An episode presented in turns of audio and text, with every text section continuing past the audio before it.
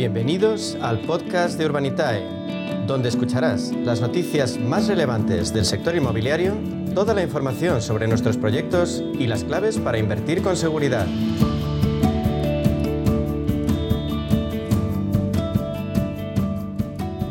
Bueno, pues en nuestro espacio Inversión Inmobiliaria de la mano de Urbanita y vamos a profundizar en esas claves financieras que nos ofrece el mercado de la inversión inmobiliaria. Y para ello contamos con la presencia de José María Gómez Acebo, director de clientes institucionales en Urbanitae. Vamos a darle la bienvenida. Buenos días, José María. Buenos días, Meli. Bueno, ¿qué tal? Bienvenido a un nuevo programa con nosotros aquí en, Inversión Inmobiliaria. Comenzamos con los últimos datos facilitados por CB Richard Ellis. Según la consultora, el inmobiliario español ha batido un nuevo récord con 14.196 millones de euros de inversión acumulada en los nueve primeros meses del año. El mejor dato desde el inicio de la serie histórica por encima del récord que tuvimos en el 2018 de 14.000 millones de euros. Solo en el tercer trimestre el volumen inversor alcanzó los 4.290 millones de euros. No sé qué nos puedes, Pepe, eh, contar y qué opinas sobre estas cifras.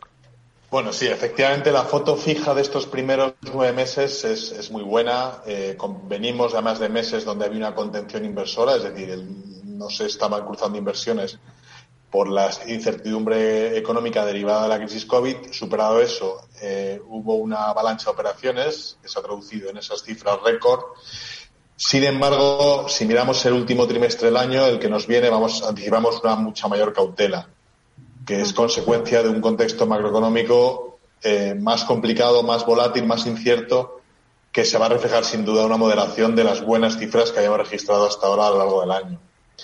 El primer factor esencial va a ser la, es la subida de los tipos de interés, que acompañado con el empeoramiento de las perspectivas económicas, eh, sin duda va a tener un impacto en las valoraciones. Y en este tipo de escenarios en los que hay incertidumbre, eh, lo normal es que ambas partes, comprador y vendedor, se den un tiempo hasta encontrar un nuevo punto de equilibrio donde, donde transaccionar.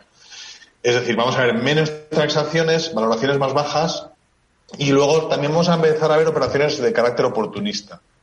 Y esto tiene que ver con carteras, sobre todo, que estén muy apalancadas, muy endeudadas al final tienen que tener unos ratios de endeudamiento que por la subida de los tipos de interés, pues igual los ratios de cobertura del servicio de la deuda se quedan muy ajustados y no les queda más remedio a los gestores de deshacerse de alguno de esos activos para generar más caja y reducir ese ratio de endeudamiento.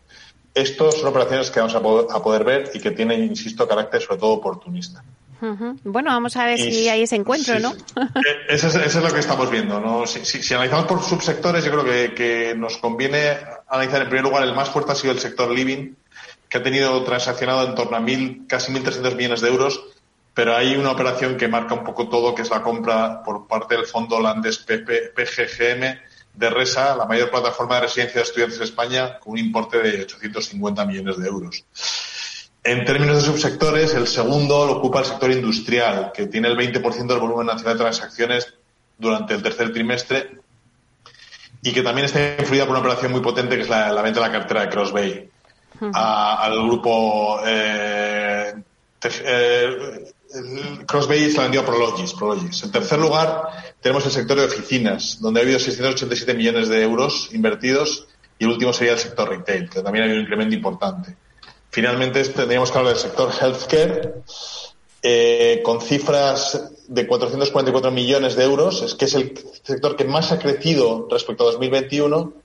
Y luego que finalmente queda un sector que es alternativo, que incluye desde trasteros, campis, aparcamientos, etcétera, donde también ha habido una actividad importante. Es decir, fuerte actividad en todos los sectores y subsectores, incertidumbre cada los próximos tres meses. Bueno, pues si te parece, vamos ya con la actualidad relativa a Urbanita. Y es que si hace tan solo unas semanas eh, disteis a conocer que sois la primera plataforma de crowdfunding inmobiliario de toda Europa autorizada para prestar servicios a nivel comunitario, ahora habéis lanzado un producto específico para el préstamo promotor. Cuéntanos en qué consiste esta solución y por qué os habéis decidido lanzarla. Pues mira, efectivamente, nos comentas la plataforma europea. La plataforma europea ya nos está permitiendo hacer algunos cambios y vamos a poder eh, planificar que inversores no acreditados, es decir, inversor pequeño, inversor retail, pueda invertir en proyectos de más de dos millones de euros, porque el regulador español, por alguna razón que a mí se me escapa, había asociado que el tamaño del ticket estaba correlacionado con el riesgo de la operación. Y con la nueva normativa europea eso no va a pasar. Entonces vamos a poder permitir que todos nuestros inversores accedan a proyectos, aunque sean un poco más grandes, Y ya sabes que en Urbanitae cada vez hacemos operaciones más grandes porque hmm. tenemos mucha demanda inversora. Respecto a tu segunda parte de tu pregunta, nos hemos encontrado, y esto es producto de, estar cada día presentes en el mercado y ver lo que nos están pidiendo los promotores, nos están pidiendo que les ayudemos también a financiar la construcción de promociones.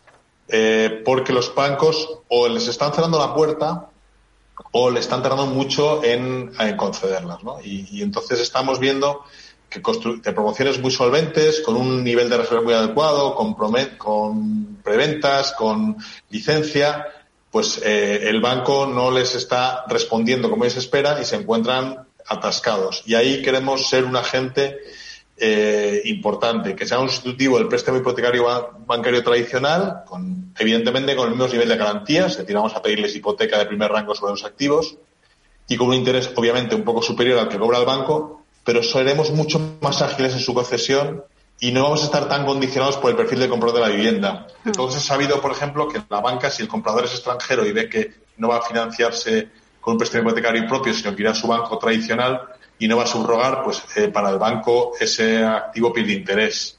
Eso a nosotros nos va a pasar porque no estamos buscando una subrogación hipotecaria, sino simplemente financiar una operación que tiene sentido. Estamos esperando poder ser capaces de conceder eh, de, analizar la operación y devolver una respuesta en un máximo de siete días. Y esto es algo que, esperamos revolucionar el mercado y la verdad es que desde que lo hemos anunciado estamos teniendo una respuesta muy, muy interesante, muy intensa por parte de promotores. Bueno, la verdad es que es sin duda una muy buena solución para un problema que cada vez afecta más al mercado promotor. ¿Cómo ha sido acogido por el mercado? ¿Qué potencial creéis que puede tener? La verdad es que no nos, queremos, no nos atrevemos a dar cifras porque el mercado es inmenso y hay muchísimo donde rascar y va a depender un poco también de, cómo sea la situación de la banca tradicional. Hmm. Pero vamos a, estamos viendo una acogida francamente importante, interesante y muchos promotores nos están llamando, nos están ofreciendo sus productos, algunos más despistados, otros eh, creen que vamos a ser más laxos que el banco, no va a ser así, vamos a pedirles niveles de preventa importantes, que la licencia esté concedida, que el promotor sea solvente. Pero sí que seremos, insisto, mucho más rápidos en el análisis y la concesión y con tipos que arrancando en torno a un all-in del 7%, en los casos más seguros, más fáciles, creemos que son tipos interesantes, menores que los de la financiación alternativa tradicional eh, y, obviamente mayores que la banca tradicional también. Entonces, eh, estamos dispuestos a agilizar de esta forma la financiación de proyectos inmobiliarios y eh, ser mucho más ágiles, mucho más rápidos y proporcionar una alternativa rápida y eficiente para esos proyectos que se están quedando fuera del radar de los bancos. Ese es nuestro gran objetivo. Bueno, y para terminar, eh, Pepe, háblanos de los últimos proyectos de, financiación en los que estáis trabajando. Esta misma semana habéis lanzado una nueva oportunidad de, de, inversión en Valladolid junto a un nuevo promotor, el grupo INMO, nuevamente con un ticket de 2 millones de euros. Háblanos del proyecto y de cómo ha sido recibido por los inversores. Pues sí, no acabamos de terminar el proyecto de Gestilar de, Córdoba, que creo que habéis estado comentando a lo largo del programa. Eh, pues ese ya completamos la financiación y enseguida abrimos un nuevo proyecto en Valladolid, que en la zona más céntrica de Valladolid. La verdad es que ya hemos terminado de financiarlo. Ayer se, completó la financiación con 714 inversores que han confiado en Urbanita y en Grupo IMO en este proyecto. Es un proyecto muy céntrico. El centro de Valladolid ya tenía un nivel de reservas importante, un 36%.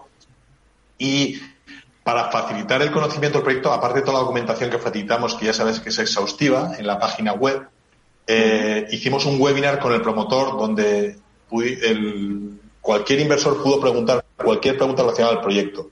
Eh, creemos que es una herramienta útil esto de hacer un diálogo con el promotor del proyecto y corresponder a todas las preguntas que tengan los inversores con la antelación porque ya sabes mi insistencia en que la gente no invierta solo por los retornos, que sabes son muy atractivos y muy jugosos, sobre todo en tiempos actuales, sino también por eh, que conozcan el producto, confíen en el promotor y tengan claro en qué se están metiendo, los riesgos que están asumiendo y la rentabilidad que pueden llegar a obtener.